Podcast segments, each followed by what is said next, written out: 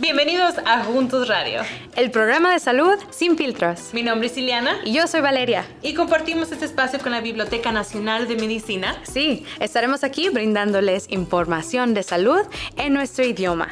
Y hoy tenemos con nosotros a un invitado muy especial, el doctor Armando, y él es muy especial porque él es de aquí y conoce nuestra comunidad y ha sido parte de nuestra comunidad durante gran parte de su vida.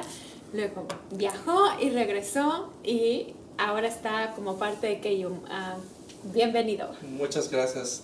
Este, es un placer estar aquí. Mi nombre es Armando Villanueva, soy un doctor de medicina interna y he estado trabajando aquí en el, ah, la Universidad de KU por dos años ya. Bueno, como comentabas, es, es, un tema muy relevante ahorita, se escucha mucho este, y hoy vamos a poder desmentir y hacer muy buenas preguntas que probablemente tenemos en la comunidad acerca del coronavirus.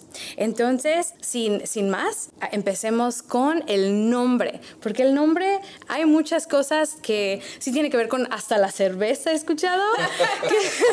que, que si es la forma, ah, ¿cuál es la verdad? ¿De dónde viene el nombre? Sí, el, nombre viene, eh, básicamente el nombre viene de cómo se ve bajo el, microscopio, este, porque la, forma que toma la proteína que, este, está alrededor del virus eh, se ve como una corona.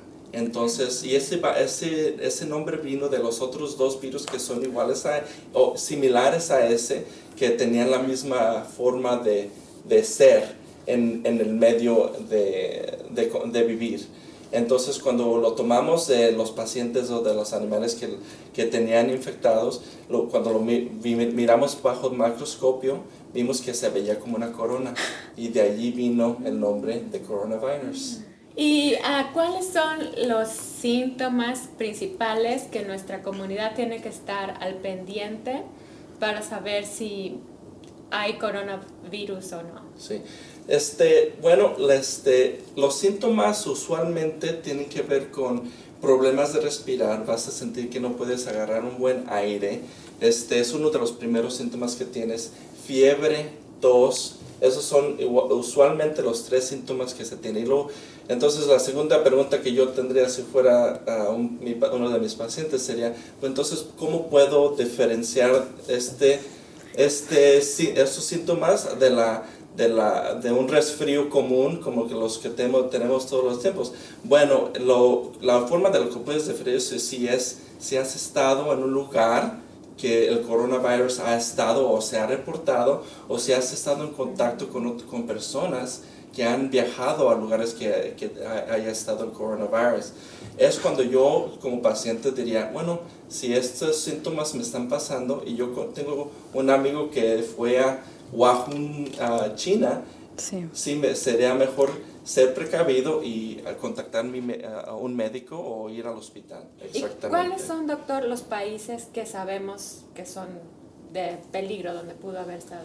Sí, ahorita este, hay, unos, hay muchos países que han sido, que han contractado este virus. Lo bueno es que la, la, acción del gobierno, de cada gobierno, ha sido inmediata mm. para tratar de, de contener los, las personas que han tenido los síntomas o han sido, este, estado en contacto con personas que pueden estar están contagiadas. Entonces, a los países ahorita que la CDC o el Centro de el Centro de Control de, ah, Enfermedades, desde, dijo que ah, los países más que pueden causar el coronavirus sería Wahoo, China, es una providencia de China, este, que puede, si están en ese lugar y son contactados con otras personas, el riesgo sería alto. ¿Se ha dado cuenta que no todos los tratamientos nos funcionan a todos de la misma manera? Esto es porque no todas las personas son iguales. Sin embargo, la mayoría de los tratamientos no parecen ser diferentes. Antes no contábamos con la información suficiente para personalizar los tratamientos. Ahora sí, con programas como All of Us, basado en la medicina de precisión, que nos permite desarrollar tratamientos para las necesidades de cada persona. Para más información, visite la página joinallofus.org, que encontrará en las notas de este episodio. Ahora regresamos con Juntos Radio.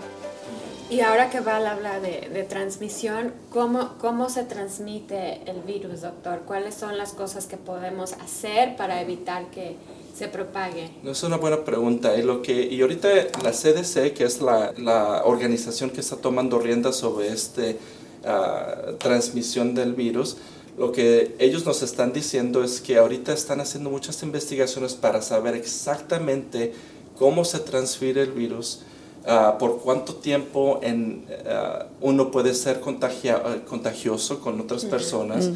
Cuánta, uh, por cuánto tiempo si el virus está en la mesa o, o en un lugar que alguien hubiera estornudido, cuánto, puede, cuánto tiempo puede durar en, en ese lugar. Este, y esas, todas esas preguntas están todavía tratando de, de responder.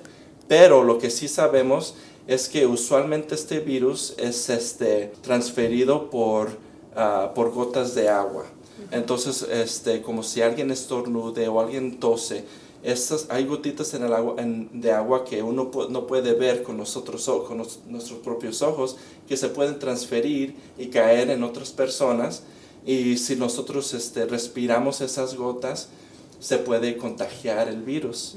Uh, se puede infectar en los pulmones, que usualmente es el, el, el lugar, el, el lugar donde se infecta y causar los síntomas que nosotros estamos este, conociendo. Uh -huh. hay, en, hay, otras formas usual que, que, nosotros estamos tratando de, tratando de investigar y la, la, primera, la otra forma es que cuando si alguien tose o alguien se estornuda y cae en una mesa y luego otra persona viene y toma la mesa y luego se toca la, los, los, ojos o la boca, este, nosotros pensamos que, que es una forma que se puede transferir. Entonces lo que la CDC nos está recomendando es como si alguien tose o si alguien estornuda en un lugar, este, lo que sería mejor es limpiar ese lugar con alcohol o con uh, antibacteriales. Uh -huh. uh, este, para, porque sabemos que sabemos que con alcohol se, se mata el virus. Entonces, si usted limpia los lugares que, ha, que donde ha estado y está enfermo, nosotros sabemos que está, usted está haciendo lo mejor para tratar de contener el virus. Y, y, también, si piensa que está infectado, es lavándose las manos. Y, o si no, si están infectando. O sea, en, ahorita como estamos en un lugar donde no sabemos muy bien, hay cosas que nosotros podemos hacer para que no solo este virus, sino otros virus no, se puedan, no nos puedan infectar. Lavándose las manos a seguido, y cuando decimos a seguido es este, si unas dos o tres horas han pasado y piensa que ha tocado muchas personas o gente o lugares, estaría bien este, lavarse, las manos, lavar, lavarse las manos por un, dos minutos, o mm. nosotros la recomendación es 30 segundos lavándose las manos seguidamente y uh, nosotros sabemos que eso también previene la transmisión de viruses.